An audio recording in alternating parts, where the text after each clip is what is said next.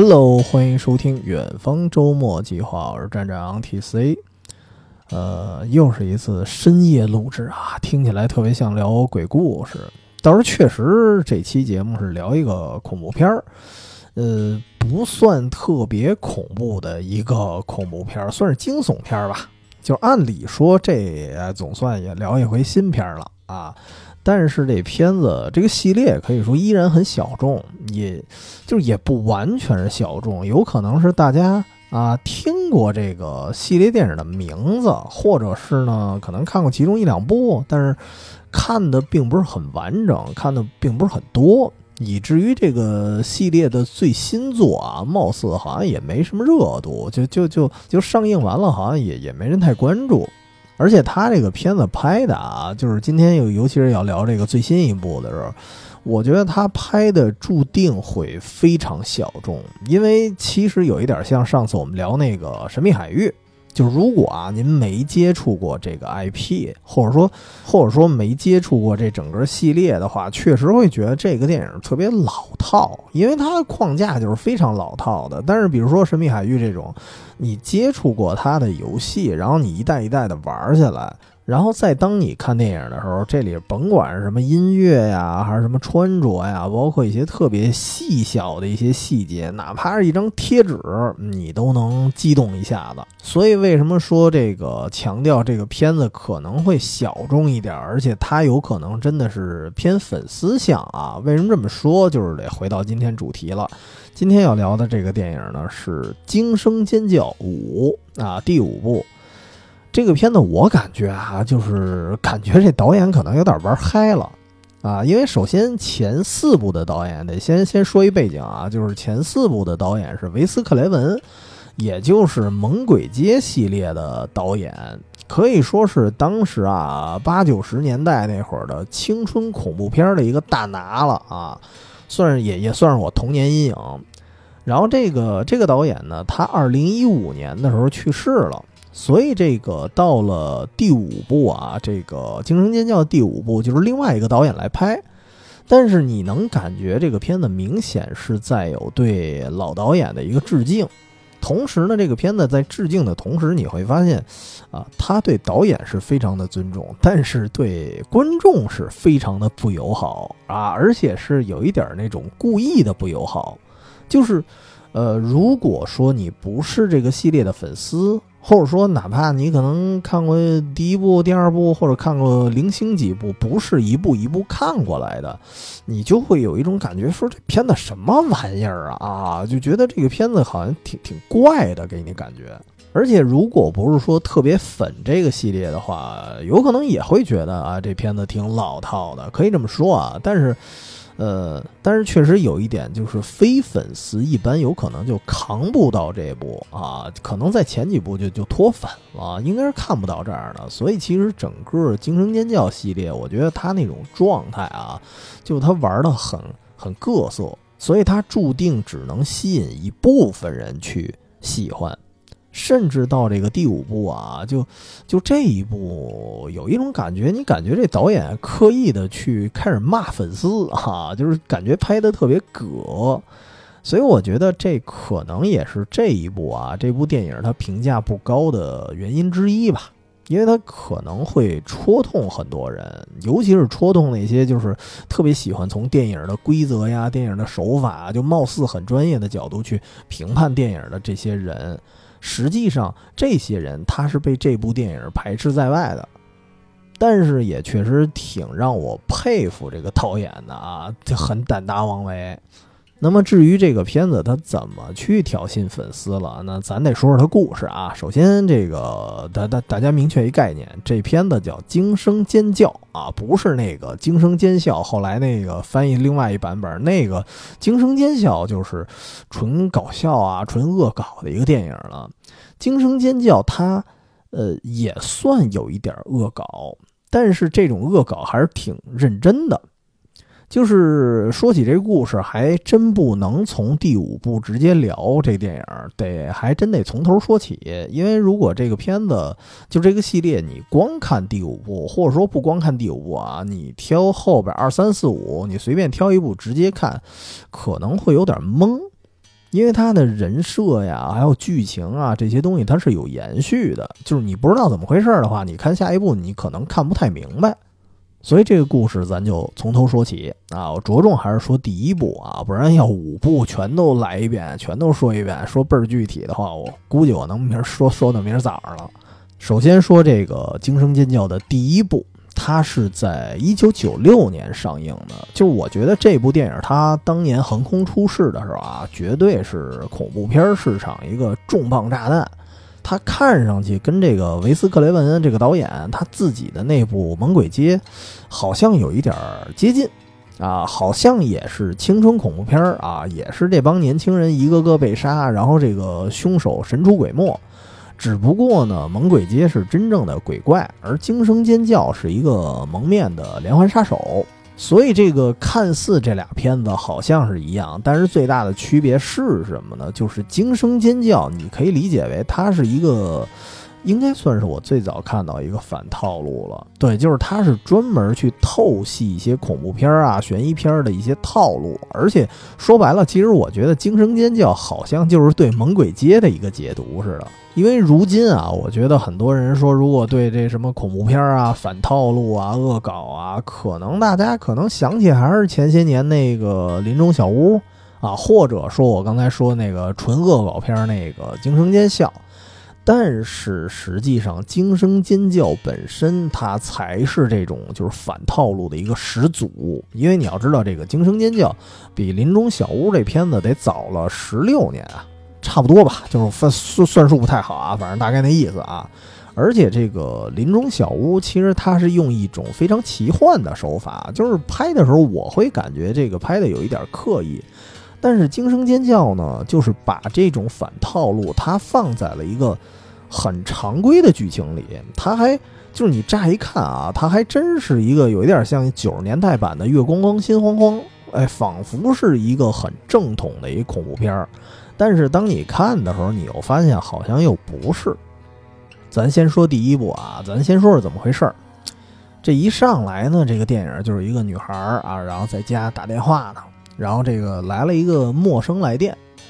然后这个陌生人一开始啊打电话这些对话，你感觉好像就是有一点恶作剧啊，就玩一些恐怖片的一些常识问答。就问这姑娘，但是越问啊，你就感觉电话那边那陌生人啊，就越问他越亢奋，而且就带有一些开始带有一些胁迫性了。然后最后你会发现，其实这个陌生人压根儿呢，他就是在这个女孩家附近打的这个电话，而且是一边打，其实就是在监视这个姑娘。而且你要知道，就是以前咱看一些什么美国恐怖片啊，就那些小镇什么的。很多都是那种独栋的房子，反正恐怖片特别爱用这种场景。然后这些房子，呃，互相也不挨着。然后这间房子出了什么事儿，然后另外一个就是民居里的人根本可能就听不到。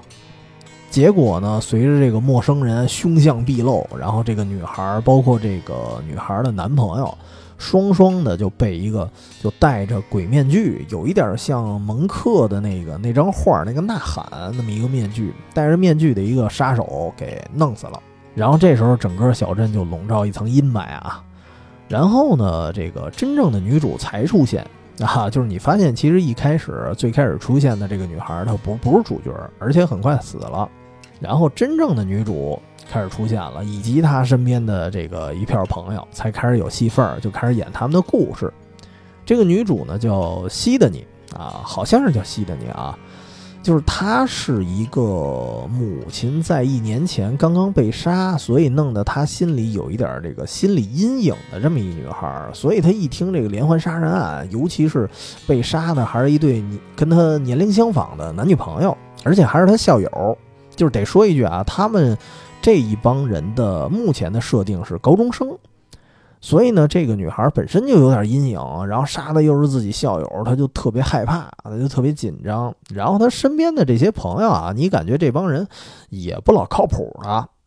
就是首先说她这个男朋友，男朋友虽然对她很好啊，也说啊我要怎么怎么保护你啊，但是这个女主这个西德尼这个父亲啊，反正就不喜欢这男朋友，而且他也觉得这个男朋友长得有点跟一二溜子似的，虽然比较帅，但是感觉应该是一个花花公子那那范儿的。然后呢，这女主的闺蜜，我闺蜜我印象好像有一点儿，就反正挺好事儿的啊，也有点推理迷那感觉，就有一点像什么名侦探柯南那个小兰身边的原子啊，也好推个理，但实际上脑子一般。然后她这个闺蜜的男朋友就更不靠谱了。她这男朋友一听，哎呀呵，有这个连环杀手，反正也不顾其他人感受啊，她自己就特兴奋，然后就觉得呵，呃，我也想感受一下被凶手追杀的这这这体验。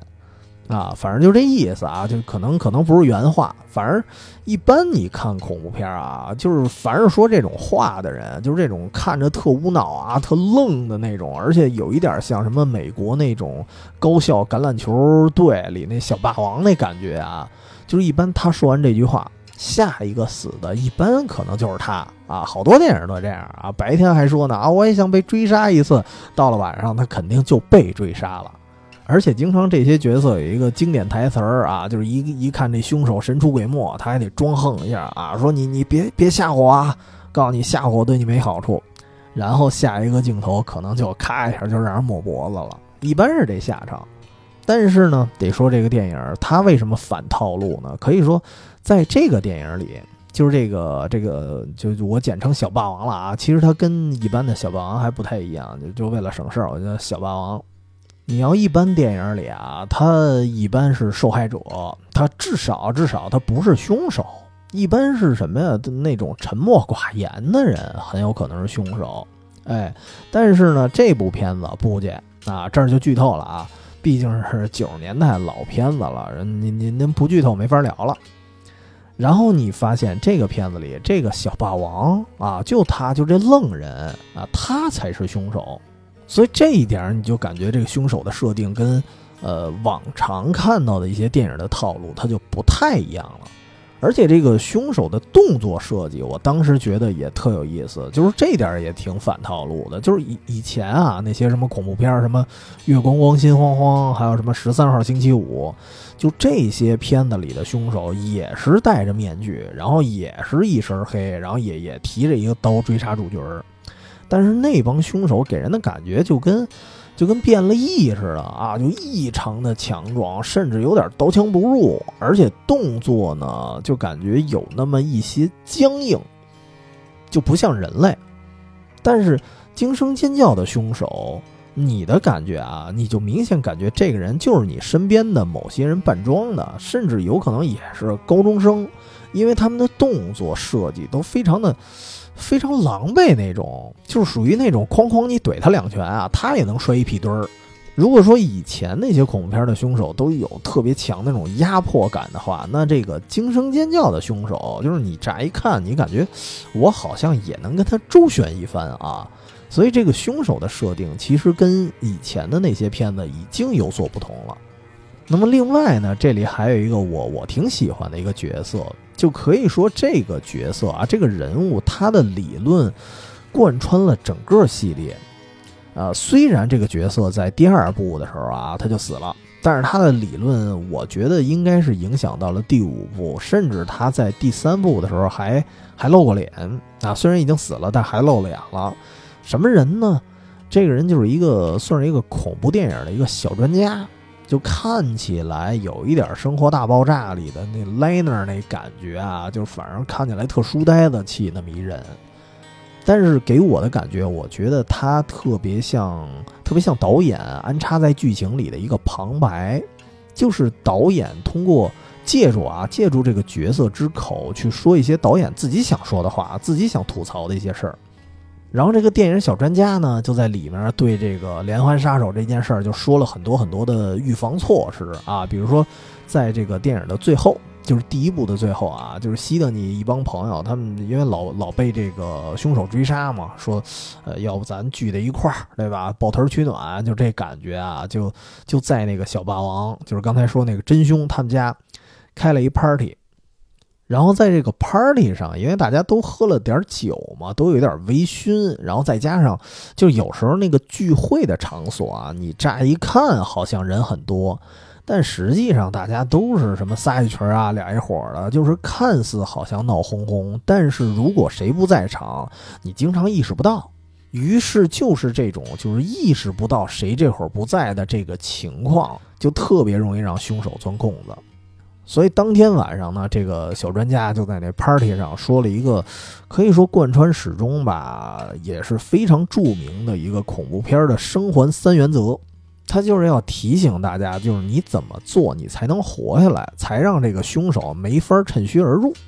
然后这三原则是什么呢？首先第一条就是别上床。啊哈，可以说，呃，青春恐怖片啊，尤其是以青少年为受害者的这种恐怖片，它真正盛行的年代大概是七十年代后半段到八十年代，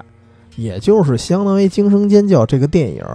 十多年前的那么一个时代了。因为那个时候，青春恐怖片它是有一定的讽刺性的，它一定程度其实在讽刺再更早啊美国的一个性解放运动。所以在那一片恐怖片里，凡是那种早早上床的男女，死的一定特别早哈。就比如说那个维斯克雷文《猛鬼街》的第一部，那里边开场的女角色，就是你乍乍一看啊，以为也是一个这个女主呢，但实际上并不是，因为她一开始就跟另外一男的就上床了，然后很快呢，这个女主就死了，那就也也不是女主，就很快这个女角色就她就死了。所以在《惊声尖叫》这一部里，这小专家呢就把这个事儿当成一个准则之一啊，只要别上床啊，就有可能能生还。那么第二点就是别喝多了啊，我觉得这应该算是恐怖片里的一个标配了吧？就是不管是不是青春青青春恐怖片啊，哪怕是以什么都市白领啊、中年人啊为这种主要角色的这些恐怖片，凡是他们。喝了点儿啊，蒙了蒙灯的，那时候都特别容易被弄死。所以这个第二条，这别喝多了，感觉也是恐片能生还的一个非常重要的一个措施。然后第三，第三就是一个算是一个经典台词儿，就是说，如果啊有一个角色，比如说大家伙儿这聚会呢，如果你要离开房间，千万别说什么我去去就来，哈，一般说完这话的时候就就回不来了。我觉得这个好像这个覆覆盖的范围都不只是恐怖片了啊，就感觉其他类型的电影，只要有一个人说什么“我马上回来啊”，就是你感觉这人基本上就就悬塞了啊。慢说是那帮青少年了，阿诺德当年说了一句 “I will be back”，基本上也没回来啊。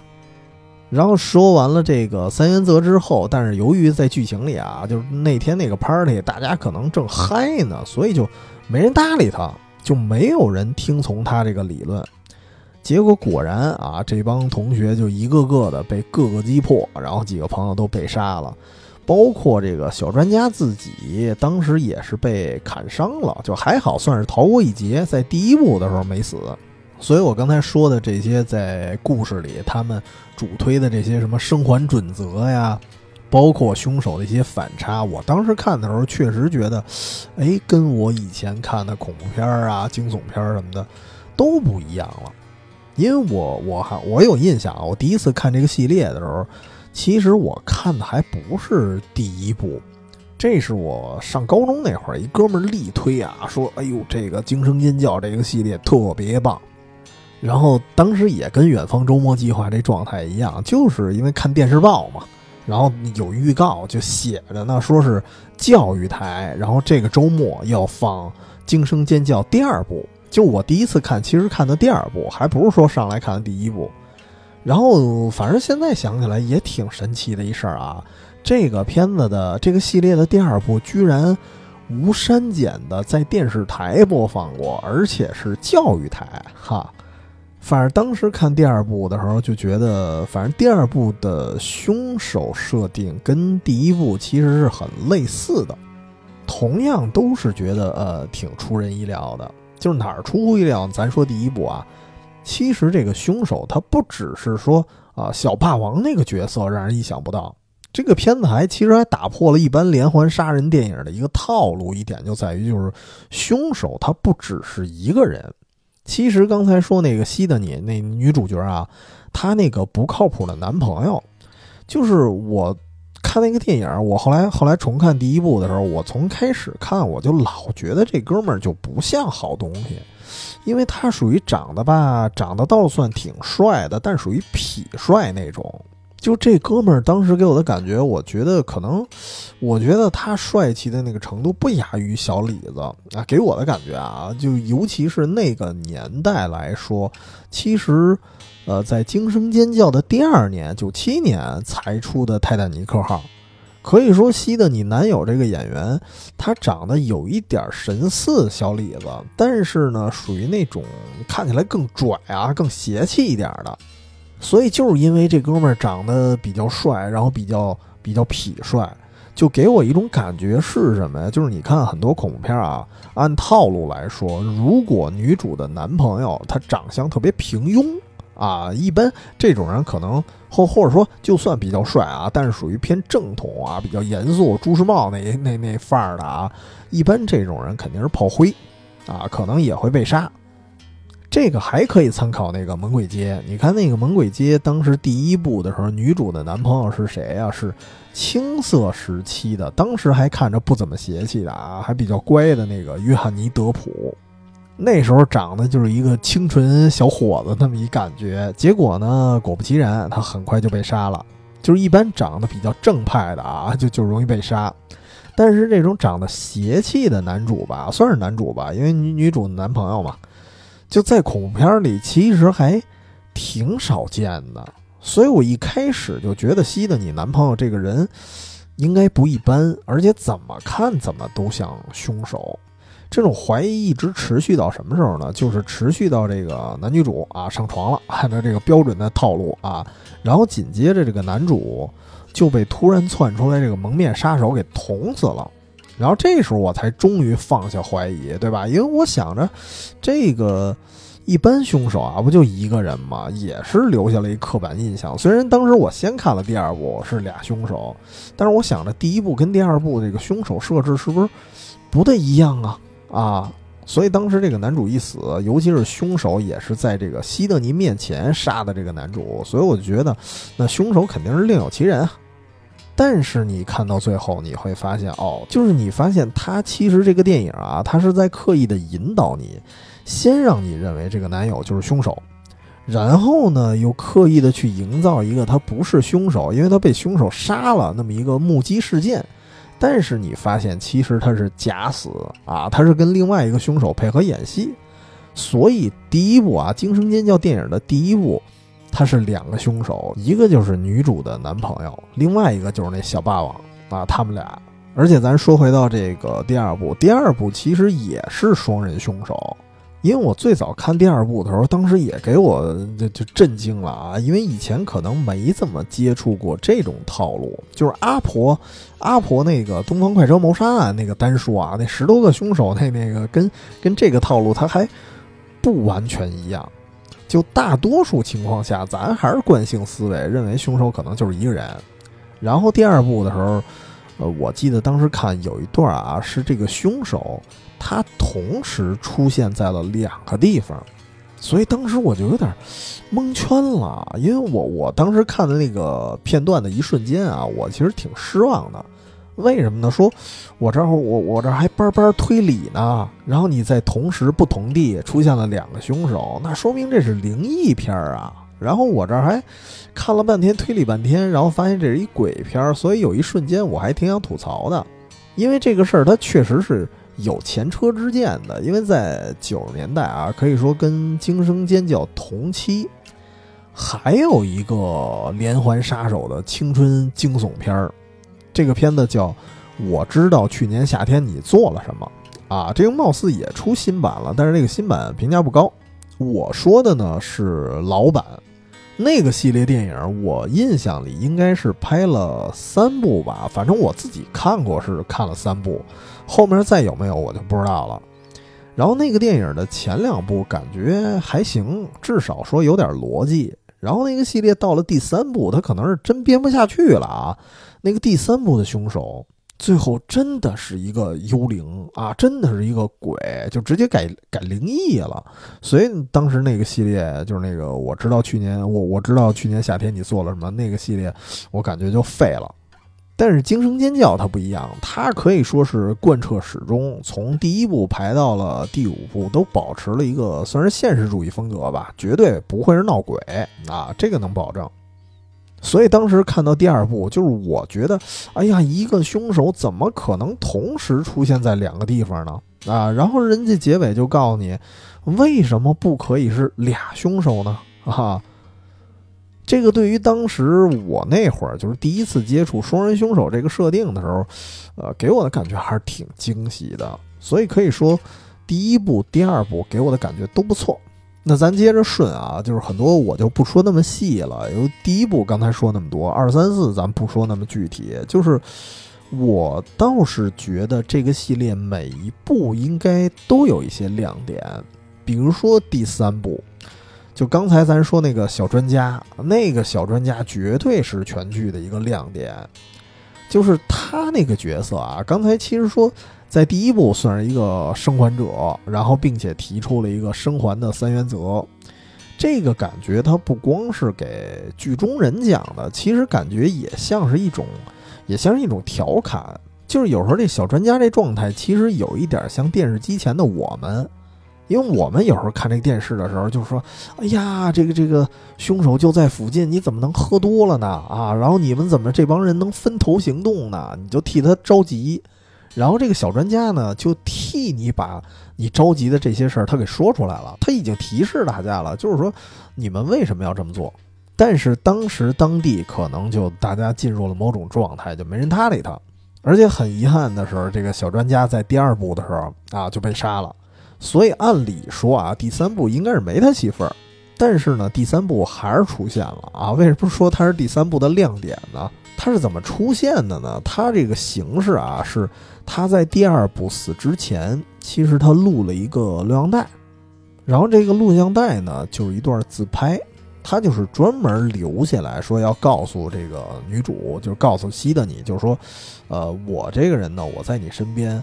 呃，算是一个不怎么起眼这么一个人，所以按照恐怖片这个套路来说啊，连环凶手的套路来说，可能呢我会在第一部存活，但是如果再次发生命案，说白了就是如果这个系列再有第二部的话，那我这个角色必死无疑，因为我的戏份没那么重。所以呢，这个小专家就说，那在我死前，我要留下一盘录像带。我要告诉你的是，如果这个案件发生了第二次，就是有第二部的话，那么一定会有第三部的。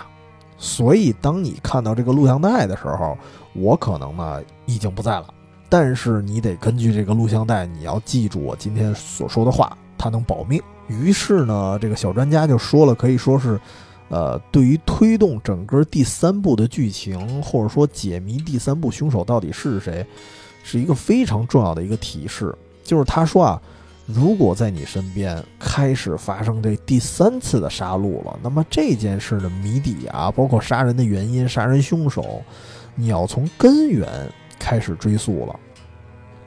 什么意思呢？就是一般恐怖片啊，或者是什么连环杀人恐怖片这个套路，如果他拍到了第三部，他就要开始追根溯源了。所以说，这个事件你至少要往第一部的故事线之前去找线索。结果果然呢，就是在这个第三部事件里头啊，第三部这个剧情里边，就跟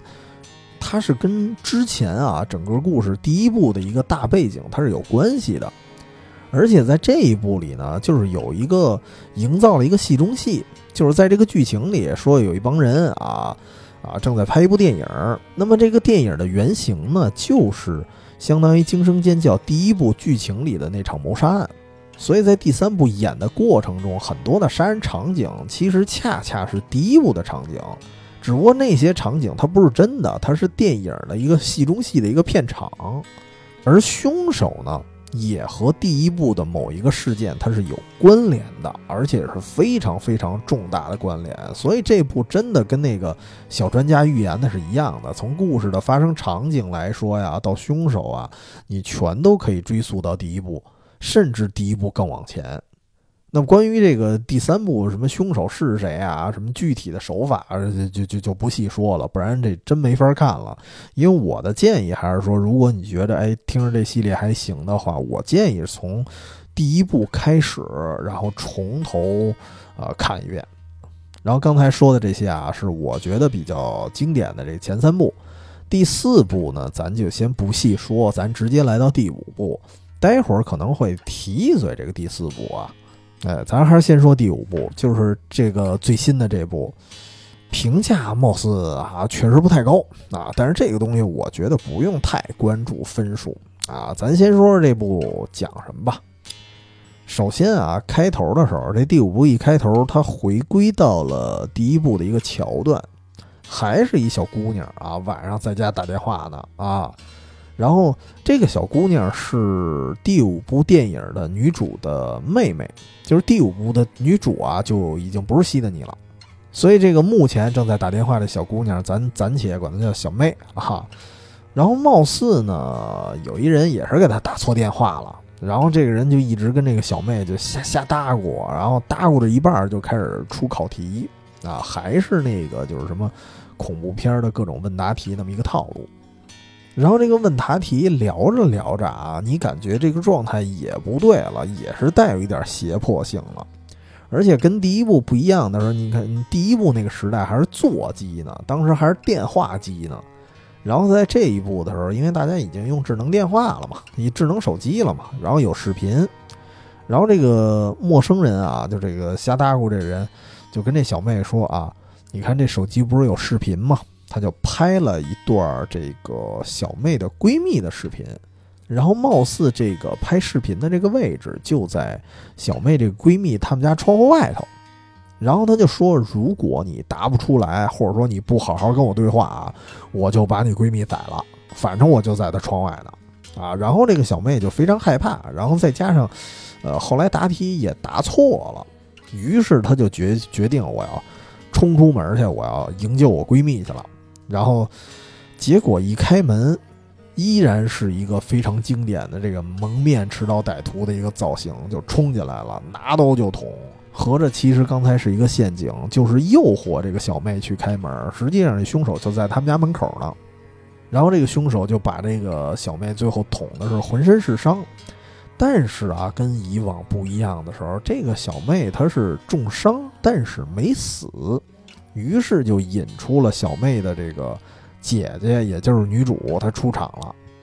然后按照一般恐怖片的套路啊，这女主身边肯定是一帮特别不靠谱的同学啊，也有个男朋友，然后也有这个小妹的那个之前说那个闺蜜啊，被被人拍视频那闺蜜，然后一帮人就凑一块儿，开始呢，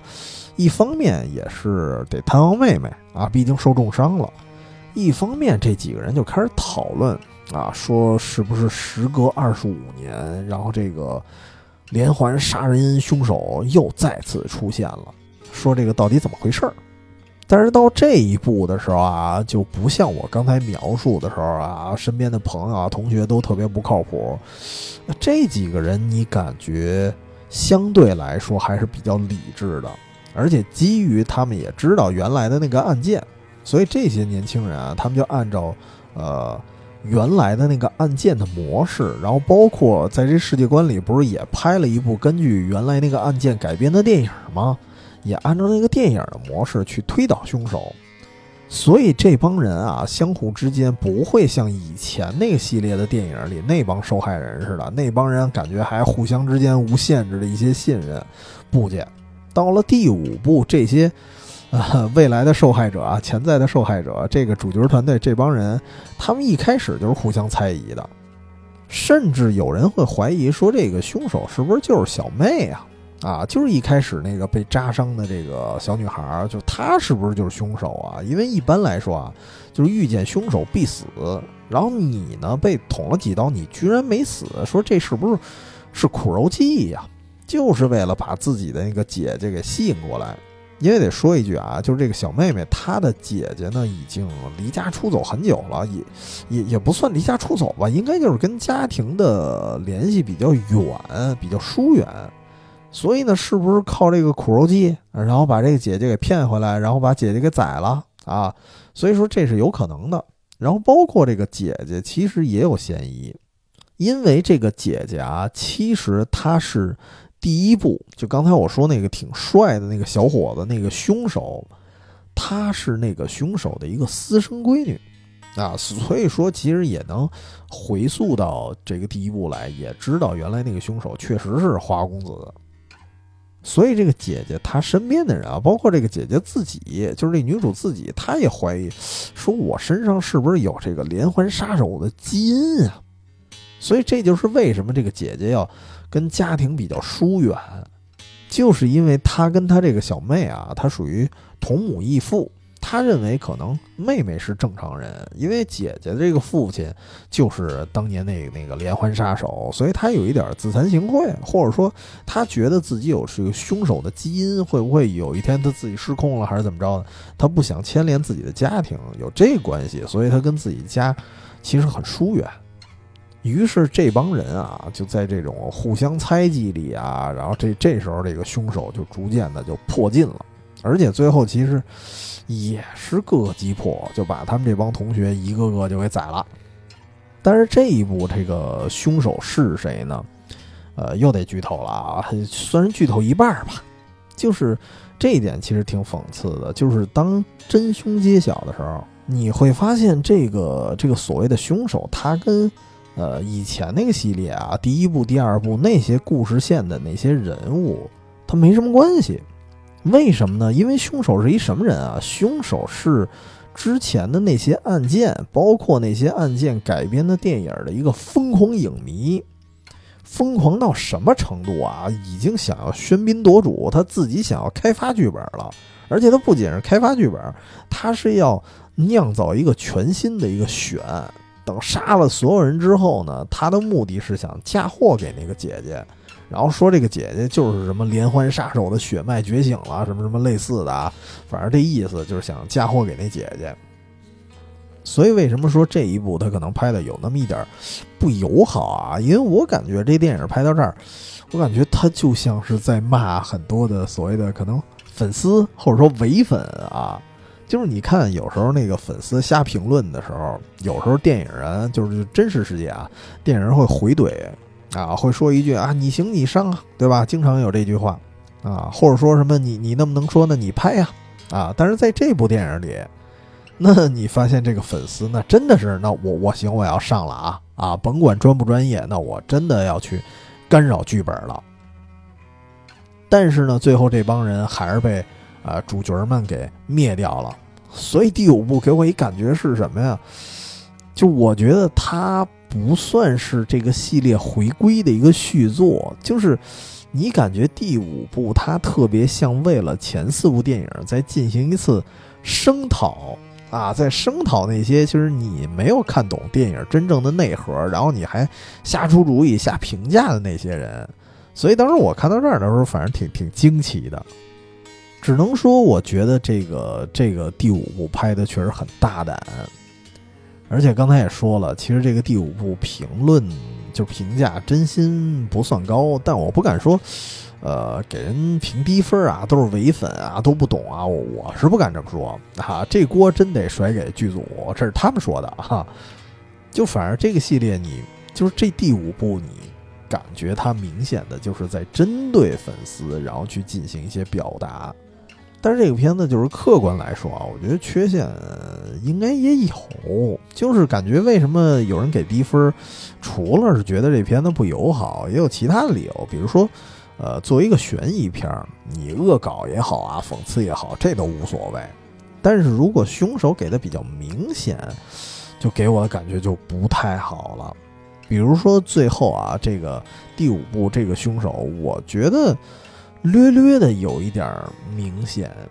为什么说呢？因为你看啊，一般这个悬疑片儿，按套路，这个开头笔墨比较多的这些人，我觉得他如果不是上来就死了的话，那他应该就在后期应该是一个关键人物，对吧？要么他有可能就是弄死反派的人，要么他本身可能就是反派。至少啊，这个人绝对是一个关键人物。所以这儿就还得剧透了，就是这个人是谁呢？这个凶手之一呢，就是一开始那个小妹那个闺蜜，就是凶手威胁小小妹说啊，你看我拍着视频呢，我就在她窗外头，我要把这人弄死。就是视频里那闺蜜，就是这个人。我我看电影的时候，我一开始我就觉得这应该是凶手。为什么这么说呢？因为就是这个小妹受伤之后，大家不是去看望她嘛，然后这闺蜜也出现了。但是之后啊，你发现这个闺蜜的戏份儿特别少。你要知道，在这个电影的套路里啊，一开始就给她露脸了，而且仿佛还是这个小妹特别重要的一个朋友，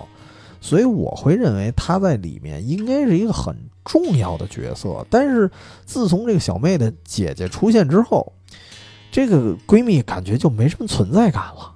啊！我觉得这个是不正常的，而且这个这个闺蜜还。迟迟的不被凶手杀死，所以你就感觉后面她应该还有戏份。所以那她要有戏份她，是啥？她又不是主角，那唯一的可能就是他肯定就是凶手了啊，至少是凶手之一啊。结果果不其然，他就是凶手，也就是这个系列电影，包括这个系列案件的一个疯狂粉丝。所以就是如果凶手给的太过于不意外，我觉得应该也算一种缺陷吧。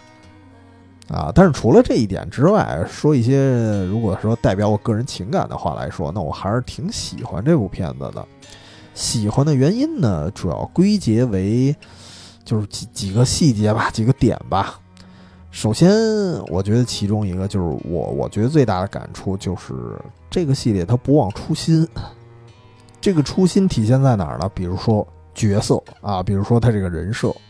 就是刚才，如果你听我讲这个剧情啊，其实我是简短截说，啊，就听起来好像觉得怎么怎么都是新角色啊，除了女一号是第一部这个杀人犯的闺女之外，貌似没有其他老角色呀。这确实是因为我我简短说了，没说那么细，但实际上这部片子里啊，可以说重要的老角色悉数回归。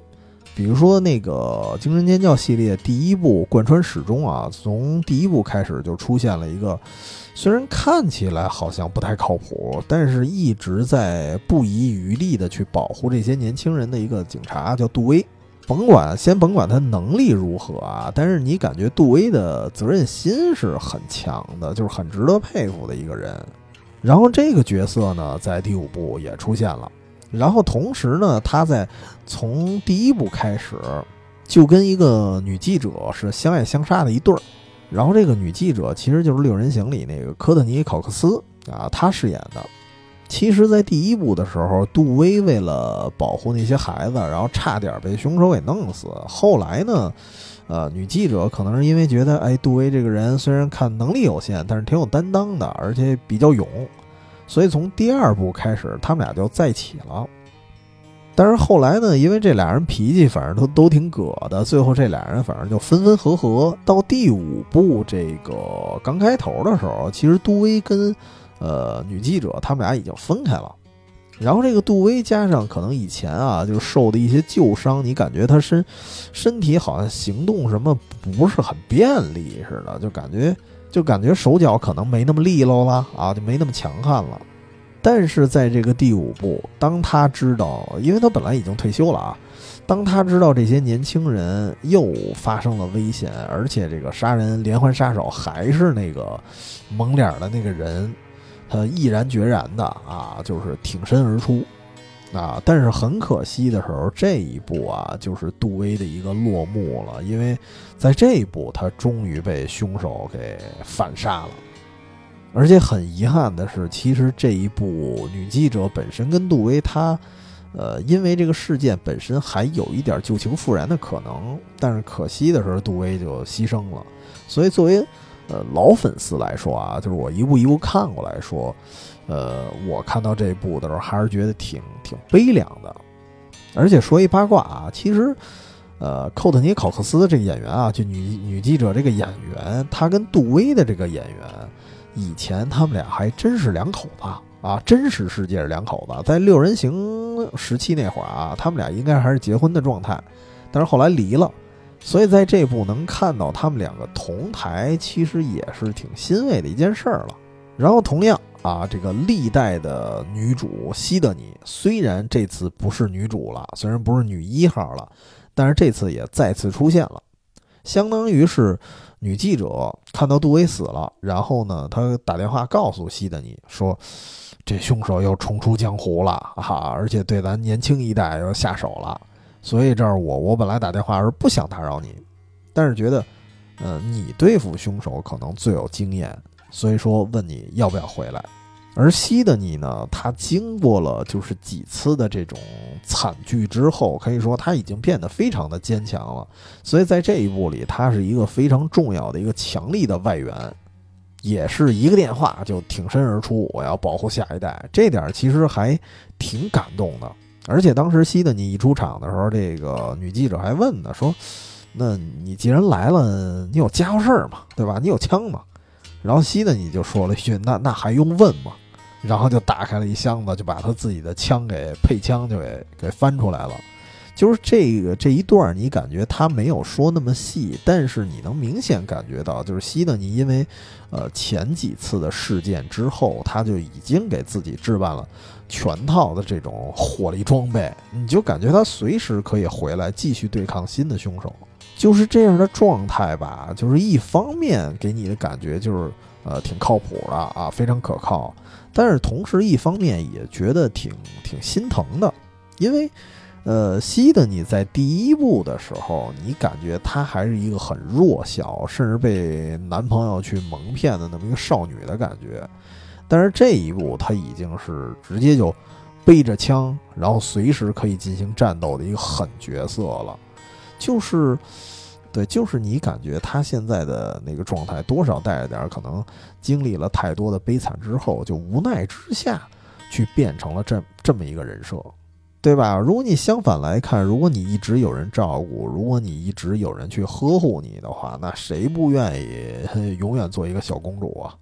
然后另外一个角色啊，就是考克斯，她演的那女记者，就是这个。女记者，我感觉她在历代啊，每一部都感觉都应该是很干练啊，很很利落那么一个人，而且她一般也是吸的你身边最好的一个辅助角色吧。就是有时候你感觉她其实比杜威更靠谱，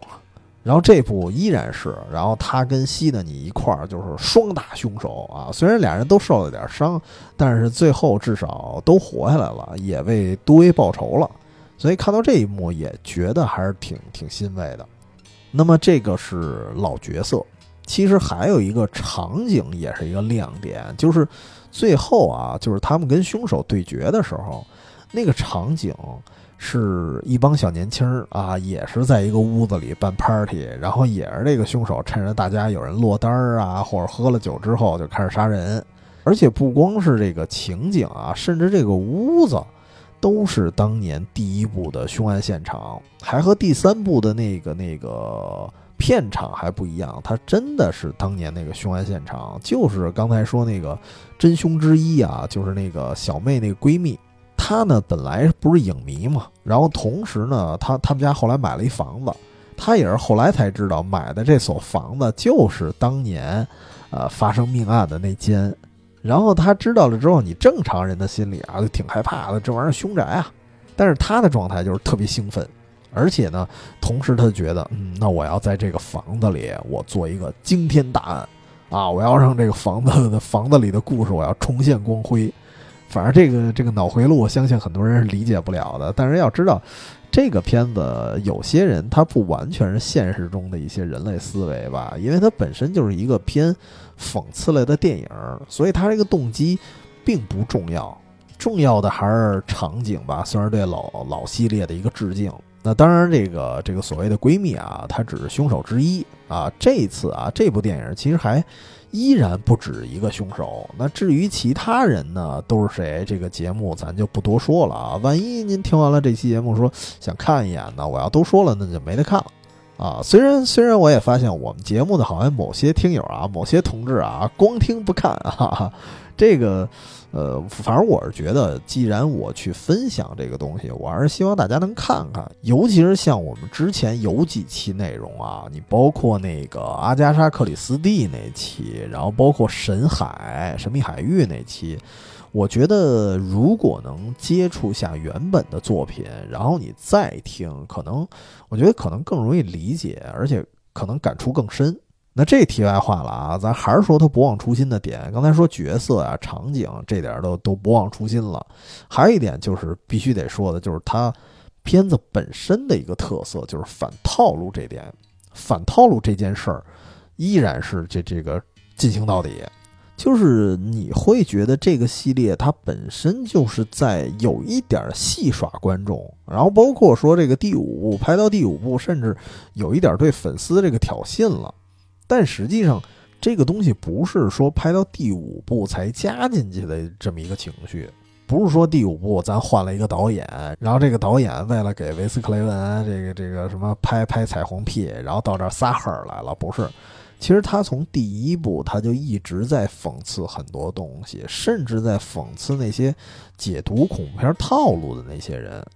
所以，其实如果你看这个电影，你会觉得，哎呀，哪些那个他讽刺的那些点特别容易戳痛某些人的话，其实，呃，从而让你觉得啊，我不喜欢这部电影。那我觉得可能从第一部开始就早就弃坑了，就不应该是看到第五部这个状态。所以我还是觉得，就是第五部这个电影的第五部，它是只属于一部分人的，就感觉这个电影也是拍给一部分人看的。其实我觉得这个系列，它去颠覆一些你对恐怖电影的一些什么刻板印象这件事儿啊，就是又难拍吧，又讨巧。怎么说呢？就就就难拍在于什么呀？其实难拍在于整个恐怖片市场啊，我觉得都挺难的。我记得应该是二零二零年吧，那会儿。我跟聪野，因为我们俩特别喜欢看恐怖片嘛，当时就想做一期什么呀？想做一期，比如说二零二零年的恐怖片回顾啊，就是我们那个周末循环场那个系列嘛。我就说做做一期大盘点，然后全年有哪些不错的啊？正好年底了，一块聊聊啊，帮帮各位拯救片荒了。但是那期没做，为什么呢？因为我们俩当时细数了一下。在整个二零二零年，全世界的范围内，几乎没有一部能打的恐怖片儿，真的就感觉恐怖片市场越来越惨淡了。当然，这个惨淡，我觉得也有可能是我们观众的一个欣赏品味造成的啊。包括我自己，就是我，我觉得啊，我自忖了一下，我觉得可能是现在我我事儿太多了，就是可能是我我太挑剔了。啊，就是因为你拍一个电影，你拍一恐怖片，你光吓唬我，我觉得可能嗯不够。就我觉得可能需要来一点深度。但是你要知道，恐怖片这种题材啊，其实它注定比不上那些特别庞大叙事的那些题材，或者说特别励志啊、特别治愈的那种题材，比不上。所以恐怖片它在这个叙事的宏大性上来说啊，它它先天性的它就少一些优势。而恐怖片的深度，它体现在哪儿啊？我觉得它体现在一种就是隐性的东西，就是早期的恐怖片啊。如果你看《猛鬼街》呀，它可能讽刺当时的一些性解放运动啊。然后，如果你看那个那个真脑袋，那叫什么玩意儿来着？哦，《猛鬼追魂》。如果你看《猛鬼追魂》系列，那你觉得它应该在讽刺？那你觉得它应该在讽刺一些什么？大家追求的毒品啊、酒精啊这些东西。所以它确实是埋着很多对现实的一个讽刺的，对你包括更早，你追溯到卡利加利博士的小屋，就一百年前的那种恐怖片那种形式，它其实在讽刺当时的社会现状中隐隐存在的一些法西斯思想，包括一些这个对战争的一种担忧。所以以前的恐怖片它是有深度的，但是如今这个年代感觉。越来越不好这么玩了，因为全世界好像拍一些电影都比较政治正确，所以恐怖片其实还是挺难的。所以又得说到这个林中小屋了。刚才为什么说讨巧这事儿呢？就是我一直觉得林中小屋啊，呃，经不经典咱单说，但是我至少觉得，如果林中小屋他不这么拍，他也没得拍。就仿佛他他也没辙，他只有这么拍，他才能突出重围。但是他那个拍法，不得不说，确实也是惊声尖叫玩剩下的。所以到了这个惊声尖叫第五部，咱说回来啊，这种玩法它还在继续啊。我觉得第五部最有意思的一段啊，就是其中他们这帮哥们儿里有一个白人小伙子，他被杀之前呢，这个凶手给他母亲打了一个电话啊。当然得说一下，这个这个白人小伙子的母亲也是第四部的人物的回归。啊，也是警察，只不过但这部这这这女的就死了。这个桥段我描述一下，是这样：就是这个白人小伙子啊，在家洗澡，然后这个母亲呢就外出了。这个母亲开车开到一半的时候，这个凶手就给母亲打了一电话，然后还问这个母亲说：“你看过希区柯克的《惊魂记》吗？”啊，你听这句话就是一个明显的暗示，因为如果这个听咱节目的朋友啊，如果您也看过这个《惊魂记》的话，你就知道这个在这个剧情里最重要的一幕就是一个女主在洗澡的时候啊，然后这个凶手窜进来就给她弄死了。所以这母亲一接这电话就想起来，我们家孩子正好在家洗澡呢，所以给他传达了一个什么信息呢？就是。这凶手，你要问我，我看没看过《惊魂记》？那这意思就是你要你要在浴室里杀死这小伙子呀。所以这母亲第一反应就是掉一头，赶紧往家赶。而且从观众的角度去看啊，就是如果你呃随着电影那个节奏去引导去看的话，你觉得嗯凶手可能马上就要窜进洗澡间了，然后要把这小伙子弄死了。但是剧情它不按照你这么想的方式去去走。就是这小伙子洗澡都洗完了，都出来了，都没事儿，啊，反而是母亲这边这边疯狂的往家赶，他想救孩子嘛。然后因为这小伙子刚才洗澡也没带手机，然后这母亲打电话也打不通，就越发的着急。好不容易这个母亲冲到家门口，正要进屋的时候，这个凶手从旁边这个草堆里还是哪儿啊，就窜出来了，然后给这个慌不择路的母亲一刀，把这母亲其实就给宰了。所以，其实这个电影在这一段是一个诱导，让你觉得这个孩子可能马上就要死了，但实际上是给母亲设的一个圈套。他不仅愚弄了这个母亲，也愚弄了观众。但是呢，我觉得这段情节还不是最重要的，最重要的就是接下来，就是这小伙子洗完澡，在屋里这儿翻翻吃的呀，翻翻东西啊，比如开个什么冰箱，开个衣柜什么，类似有，呃，很长的这么一段镜头。然后这些镜头呢，总有一些视觉的死角，你感觉他是在刻意的引导观众，让观众认为啊，某个角落这个凶手马上又要出现了。比如说，我描述一个场景啊，如果你放在其他的恐怖片里，比如说有一个角色一个侧面的镜头，正好呢他开冰箱，然后这个冰箱呢，它可能挡住了这个角色另外一侧的一个视角，其实也是挡住了观众的视角。所以，一般恐怖片啊，等这个角色关上了冰箱之后，凶手一定站旁边呢。啊，一般是这个套路。但是这个片子没出现，就是打开冰箱，然后再关上冰箱，什么事儿也没发生，就特别丝滑就过去了。而且就这种啊，就是误导观众，让你以为下一秒这个凶手从某个角落出来。就这个镜头啊，是出现了好几次啊，但是这个凶手一直就没出现。然后一直到最后呢，就是你可能觉得有一点都已经皮了，你甚至觉得，哎，这小伙子不会就是凶手吧？因为你要知道，有些恐怖片啊，那种特别叛逆的孩子，为了做出一个惊天大案，杀自己父母，伪装无辜的，这这不是没有。因为上次我在阿婆那期节目说那个怪屋那个故事，其实就是，所以这种这种剧本几十年前就有了。所以，当时我就觉得，哎，这小伙子是不是就是凶手啊？你看他的几个镜头啊，就是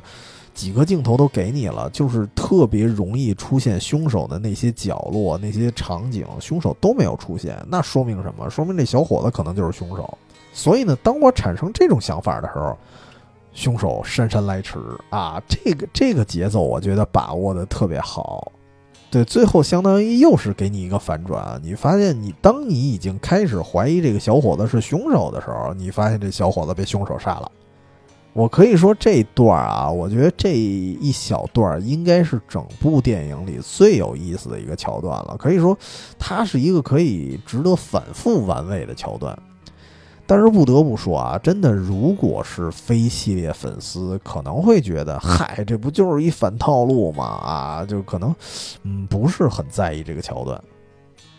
你包括这个刚才咱说那老角色那个警警官杜威，杜威在死之前啊，因为他经历过前四部的惨剧，所以他一直就知道这个凶手啊必须爆头。你得确定这个凶手死透了才行，你打开枪打他身上没有用。但是在这一步的时候，你也能理解，就是他跟凶手啊有一段是有有一番缠斗的啊，打斗半天，然后他确实也给凶手打倒了，但是加上可能他岁数大了，然后在很疲惫的情况下，他就短暂的忘了这事儿，忘了补一枪了。然后过了一会儿，稍微冷静之后，想起来说不对啊，我还得补刀去啊。这个其实一个很正常的思维逻辑，但是这次呢，他他没能成功补刀，然后让凶手给反杀了。其实这一点，我当时是有一个疑惑，就是我我猜啊，说这一段是不是也是剧组的一个刻意为之？因为以我的想法啊，我觉得这部电影如果想有突破，那么会不会是做一个设计，就是让凶手先真的死亡，不是假死？因为你看前几部啊，尤其是第一部和第二部的时候，都是双凶手，而且这俩凶手都是最后高潮的时候同时出现，所以主角们要同时对付两个凶手。所以我在想，如果第五部还是来双凶手的话，你要想拍出不同，其实很难。那么是不是可以设计，就是一个凶手先死了？然后接下来呢，呃，短暂的平静，大家以为这事解决了，然后这时候另外一个凶手才正式登场。所以我我一开始我是自己有一个预判的啊，但是我不知道是不是这个剧组预判了我的预判，然后就刻意的就布去啊，我还是当年那玩法，就还是最后高潮段落的时候俩凶手同时出现，就不先死一个。就是，反正以我对这个系列尿性的一个了解来说的话，我觉得这种就是预判观众预判这事儿吧，它不是没可能啊，它还真有可能。就是当观众以为这次不应该走老套路了吧，对吧？你得玩点新花样吧？你你你你不能又是双双凶手，然后又是俩凶手同时出现吧？结果人不见啊，就是老套路。所以反正还是那感觉，就是觉得这这部片子拍的还挺有勇气的哈。而且这个还得提到另外一个人，就是得说到，就是刚才我说了，得提一嘴第四部，就是你看啊，这部特别有意思的一点就是，一开始这帮主角团队这帮人出现的时候，不是讨论吗？啊，一上来不就是有人怀疑这个小妹，说她是不是就有可能就是凶手啊？她是不是苦肉计啊？其实这件事啊，其实是跟第四部是有关系的。因为第四部当时的女主还是西德尼，只不过那个凶手呢是女主的，我忘了是表妹还是堂妹来着啊，反正不重要，反正都是她妹啊，都是她妹。所以为什么我强调这个系列你要按顺序看呢？因为如果你带着第四部的印象来看第五部的话，那么你会一直被一个思路就牵扯着，就你一直会猜想，那这个妹妹到底是不是凶手？如果按照第四部的套路来说的话，那这个妹妹有可能就是凶手。但是如果他刻意的是要跟第四部进行一个反差，就要打破你的固化思维的话，那么这个妹妹就不是凶手。但是也有第三种可能，就是他又一次预判了你的预判，就是。因为第四部妹妹已经是凶手了，所以一般人会理解，那么第五部这个妹妹应该就不是凶手。然后呢，他反其道而行之，然后就刻意的又安排这个妹妹还是凶手。对，所以我当时就一直被这个思路就扰乱着，就跟就是就是玩脆丁壳啊，就玩石头剪子布的时候，一旦有一个人跟你说啊，你下一次一定出剪刀，你就不知道该怎么出了。所以，其实这一部来说，它是借由第四部当时埋下的一个刻板印象，然后变成了第五部里暗藏的这么一步棋。所以，这个系列如果啊，就是你了解这个系列的话，你再去深看，你发现其实这个第五部电影它拍的非常的考究，可以说是如今很多啊，尤其是美国悬疑片啊，现在的那个，我觉得可能是他们做不到的。啊，当然说到说到最后了啊，就是刚才我说就多么多么的喜欢，但是个人情绪，但是这在这里面确实也是一个比较感性的一个体验吧。就是，呃，我听说这部这部电影的这个新任导演，他本身也是非常崇拜维斯克雷文，所以我感觉就是这一部很像一个。也像一个粉丝的一个致敬，就是我按照你原来的套路，然后我依然把这个片子能够拍出来，这就是对我对你的一个致敬。而且最后这个电影的字幕里还真的是写着一个什么致维斯克雷文，所以当时我看完了这部片子，我觉得作为一个老粉吧，还是挺感动的。啊，那么这期节目就就先聊到这儿吧。啊，也不聊太多，毕竟这个系列我觉得还是削削微微的小众了一点儿。但实际上我就是，呃，算吧，这期就是一个分享。我不太敢说啊，这期录完了我就安利大家说，大家都从第一部从头看到尾啊，把这五部全看一遍。为什么不敢这么说？就是因为不得不遗憾的说，这个我觉得当年那个时代过去了。我觉得，就算您是完全没有接触这个系列的朋友，现如今再去看的话，也不一定会喜欢这个电影。所以这期节目算是一个私货吧，只能说这期节目是献给那些呃对《惊声尖叫》这个系列同样具有感触、跟我一样感触的一些老粉。那么本期节目咱就先聊到这儿啊，就是如果你希望跟大家一块聊聊或者分享一下你心目中的一些老经典啊，可以通过添加远方全拼加 FM 这是我们的公众号啊。如今我们公众号写的有点跟我我这公众号已经开始跑偏了，就是每次跟作诗似的啊，就是理论上想做一些配套图文，但是有时候经常是写一些别的所思所想，就是有时候公众号跟呃，节目本身啊，音频节目本身还不太一样，因为公众号有时候是会写一些呃其他的作品的一些感悟，就是那些作品可能不太适合用音频的形式去呈现，那么我就会用公众号去随便的扯两句啊。但是最重要的是，因为那个公众号里头有有我们加群的方式，所以这个您可以加一下公众号，一方面关注我们，呃，不同节奏的一个疗法，一方面也可以到群里哎跟大家分享一些你觉得还不错的东西啊。那么本期节目就先聊到这儿，我们下周再见吧，周末愉快。